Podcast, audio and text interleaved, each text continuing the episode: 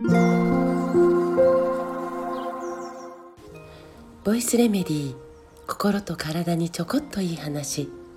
元看護師ホメオパス井上真由美です、えー、昨日の日中新潟は37度台ぐらいでしたかね。もう室内で窓のそばに立つだけでももうかなりの熱を感じました。地球が温暖化しているのかそうでないのか私には白黒分かりません。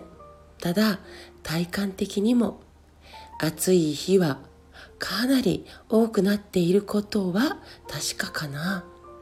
夜も30度台が続いてますよね、えーえー、ゲリラ的な雨が降りやすくなっていることも、えー、気になります、え私ねえ小さい時にも、まあ、ものすごく暑い夏があったなって記憶はしているんですよね。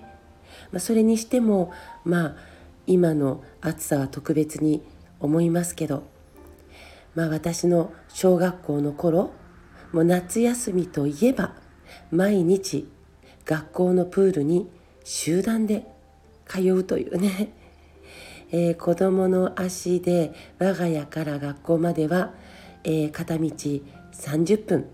炎天下の中片道30分です。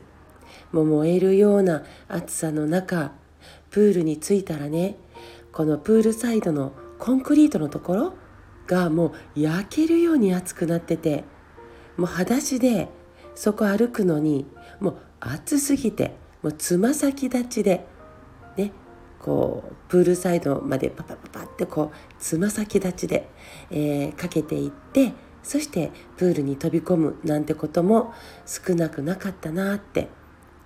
でプールの中に入ってプールの中からコンクリートのところにこうプールの水をこうかけるじゃないですか。そしたらこうジュワーって染み込んでいきながらこう湯気が立つようなもうそんな暑さ。昔だって暑かった。ちゃんと記憶にあります。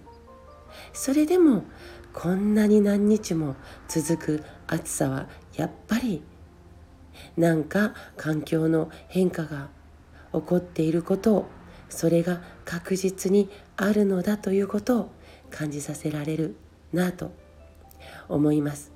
そんな中今はプールや海というよりみんなでエアコンの中に飛び込んでねじわじわと体を冷やしているという心配もありますね。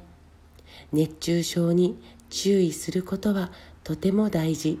だけど一方で暑さから逃げ続けることもやっぱり不自然なんですよね。汗をだらだらかくこと暑いからもう汗いっぱい出るよねということ。これ私たちの健康にものすごく自然なんです。私は小さい頃から本当に汗かきでした。もう手のひらや足の裏にも汗かきましたけどとにかくまあ全身からよく汗が出る人間です。昔からね。で顔は別として肌が綺麗だとよく褒められることがあります。まあ、何でも褒められることは嬉しいですね。この私の肌の健康も私が汗かきであるということも関係しているかなと思ってます。汗には私の体に必要のないものを体の外に出す働きがあるからです。水銀やヒ素やアルミニウムや鉛やカドミウムこれらが汗から排泄されることは医学研究でも認められています。水俣病が問題になった時に発症しやすかった人は寮に出て体を動かし汗をかく人ではなく家の中であまり動かないまあ女性や妊婦さんに発症しやすかったという報告もあります。そもそもが汗をかくことは体温の調整のためですよね。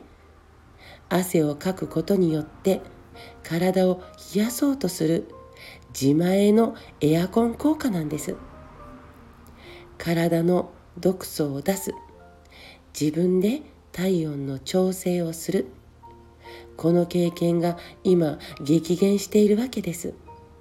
だからといってじゃあ今日から炎天下の中で汗をかくために運動しましょう。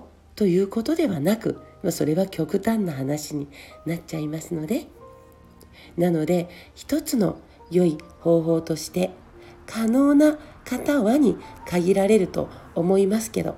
あと、えー、高齢の方とかね。お風呂をお昼に入ってみる。ってどうでしょう。エアコンの中で過ごす人はお風呂をお昼に入る。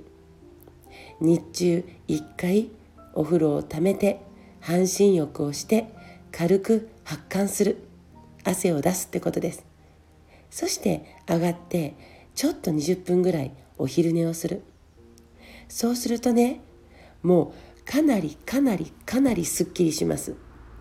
心も体も脳も軽やかにね一日の後半活動することができると思います。日中の入浴で汗をかくという習慣。私はありではないかなって思うんですね。この夏の習慣。私はライフスタイル的に日中の入浴はちょっと難しい日の方が圧倒的に多いんですがまあその分必ず夜はシャワーではなくて、えー、入浴をしています。一年中ね。石鹸でゴシゴシすることが入浴の目的ではなく、ねえー、軽く汗をかくことを目的としたお昼のお風呂。よかったら試してみてください。昼間にお風呂に入って汗をかいた方の方が夜ぐっすり眠れるようになったと言ってくださる方ことも多いです。さて今後も井上真由美事務局主催のオンラインの講座や、えー、各地でのお話し会が進んでいきます。よかったらぜひ公式 LINE にご登録いただき情報をキャッチしてくださいね。リットリンクからの登録が簡単だと思います。リットリンクコメント欄に貼っておきます。えー、そして今後もボイスレメディで話題にするテーマのリクエスト募集しています。よかったらレターなどでリクエストいただけたら嬉しいです。今日も最後まで聞いてくださってありがとうございます。また明日お会いしましょう。